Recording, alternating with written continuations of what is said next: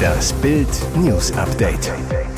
Es ist Samstag, der 29. Juli und das sind die Bild meldungen Feuerdrama im Berliner Hochhaus. Zündeten die Mieter ihre eigene Wohnung an?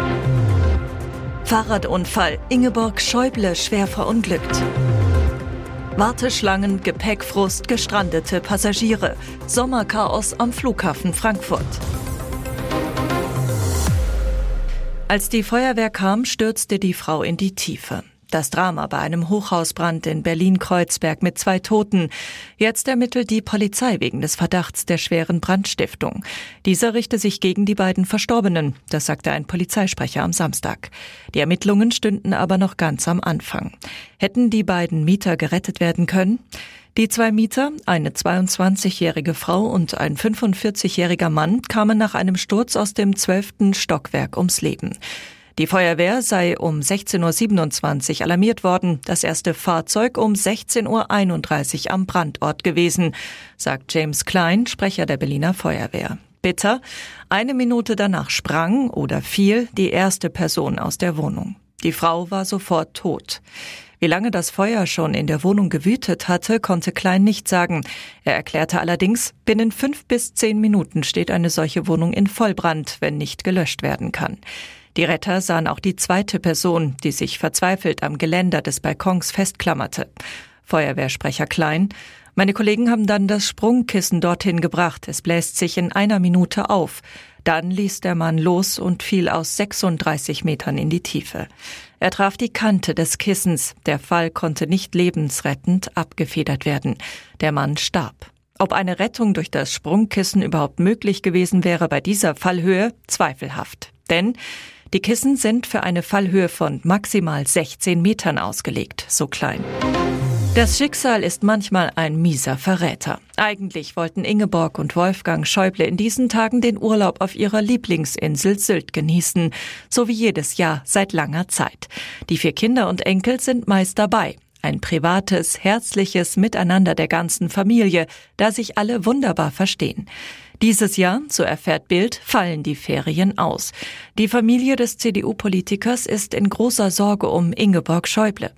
Das Drama passierte am 16. Juli, einem Sonntag.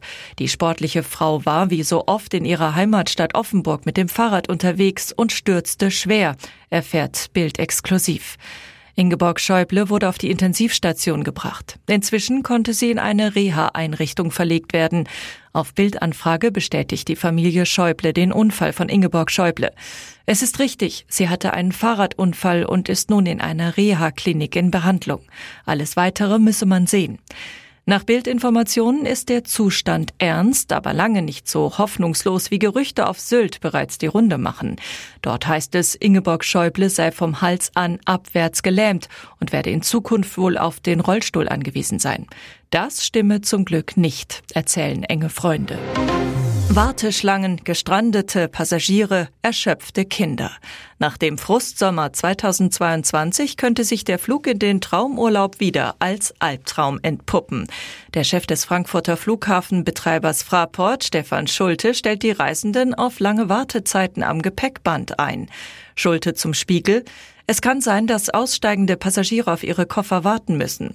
Schuld an der Misere sind neben fehlender Technik und Infrastruktur vor allem der massive Personalmangel. Auf die Frage, was die größte Herausforderung am Flughafen Frankfurt sei, sagte Schulte, gute Mitarbeiter zu finden und sie zu halten. In der Corona-Pandemie, als kaum geflogen wurde, hatte man sich am sechstgrößten Flughafen Europas von rund 4000 Beschäftigten getrennt. Das war fast ein Fünftel der Belegschaft.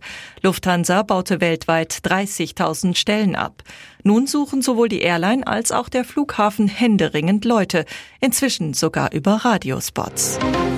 Behördenirrsinn in Rheinland-Pfalz. Amt bestraft Bäcker für Verkauf von halben Broten.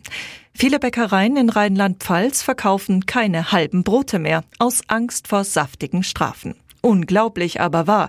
Das Landesamt für Mess- und Eichwesen hat in letzter Zeit Mitarbeiter in geheimer Mission in die Läden geschickt. Die sollten kontrollieren, ob das Brot vor dem Verkauf nochmal gewogen wurde. Falls nicht, bekamen die Bäcker Bußgeldbescheide in dreistelliger Höhe. Hintergrund. Laut deutschem Eichgesetz muss Brot vor dem Verkauf gewogen werden. Das geschieht bei der Produktion. Wird das Brot aber später halbiert und nicht mehr gewogen, ist das ein Gesetzesverstoß. Nur bisher hat das nicht einmal die pingeligsten Bürokraten interessiert. Die CDU schäumt. Martin Brandl, Geschäftsführer der Unionsfraktion im Landtag.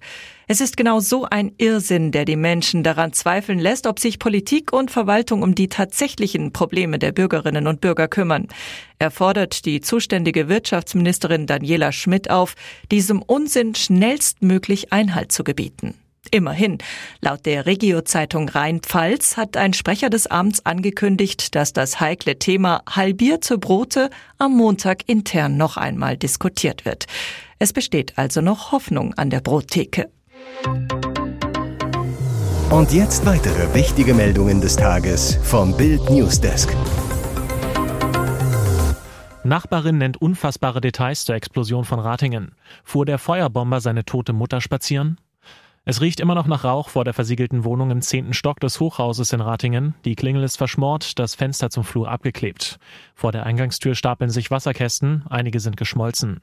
Damit hat er sich verbarrikadiert, bevor er die Feuerfalle zündete, erzählt Andrea gegenüber Bild. Die 60-Jährige ist die Nachbarin von Frank P., dem Feuerbomber von Ratingen. Am 11. Mai soll er Einsatzkräfte in eine Sprengfalle gelockt, 35 Menschen verletzt haben, einige davon schwer.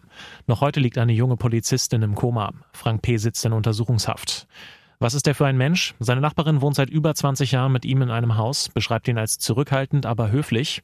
Er grüßt immer freundlich, hielt mir die Tür auf. Seine Mutter verriet mir mal, dass er mich nett fände, sagt sie. Die Leiche der 91-Jährigen fanden die Einsatzkräfte auch in der Wohnung. Sie soll schon länger tot gewesen sein. Andrea vermutet, dass da auch das Motiv liegt. Frank P. könnte mit der Pflege seiner Mutter überfordert gewesen sein. Sie sagt, er gab seinen Job als Maler vor ein paar Jahren auf, um sich um seine Mutter zu kümmern.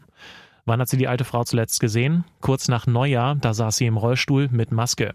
Gesprochen hat sie nicht. Im Nachhinein denke ich, dass sie da vielleicht schon tot war, sagt sie. Bei 1,5 Grad Erwärmung geht die Welt nicht unter. Weltklimachef hat genug von Klimapanik. Jim Ski ist erst seit wenigen Tagen neuer Chef des Weltklimarates. Eine klare Botschaft hat der Brite aber schon jetzt. Weniger Panik, mehr Verstand. Im Gespräch mit der deutschen Presseagentur erklärte der Wissenschaftler, wenn man ständig nur die Botschaft aussendet, dass wir alle dem Untergang geweiht sind, dann lähmt das die Menschen und hält sie davon ab, die nötigen Maßnahmen zu ergreifen, um mit dem Klimawandel fertig zu werden. Er lege stattdessen Wert darauf, den Silberstreif am Horizont zu sehen. Er sagt, die Technologien und Instrumente, um den Klimawandel einzudämmen, seien vorhanden, sie müssten auch nur angewendet werden.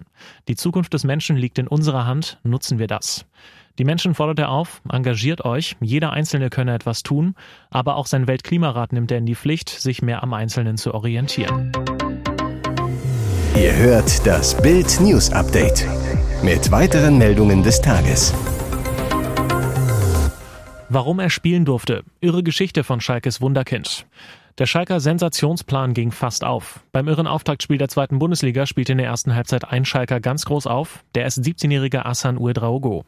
Dass er überhaupt auf dem Platz stehen durfte, wurde erst wenige Tage zuvor durch eine Sondergenehmigung entschieden.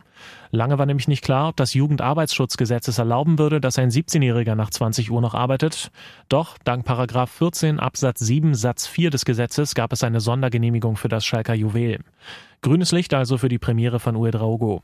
Und der nutzte die Bühne direkt mal so richtig. Beim ersten Tor knipste der offensive Mittelfeldspieler selbst, beim zweiten leitet er entscheidend mit ein. Kein Wunder also, wieso von Uedraogo auf Schalke geschwärmt wird. Der U17-Europameister gilt als das größte Talent der Schalker Knappenschmiede seit einem gewissen Leroy Sané.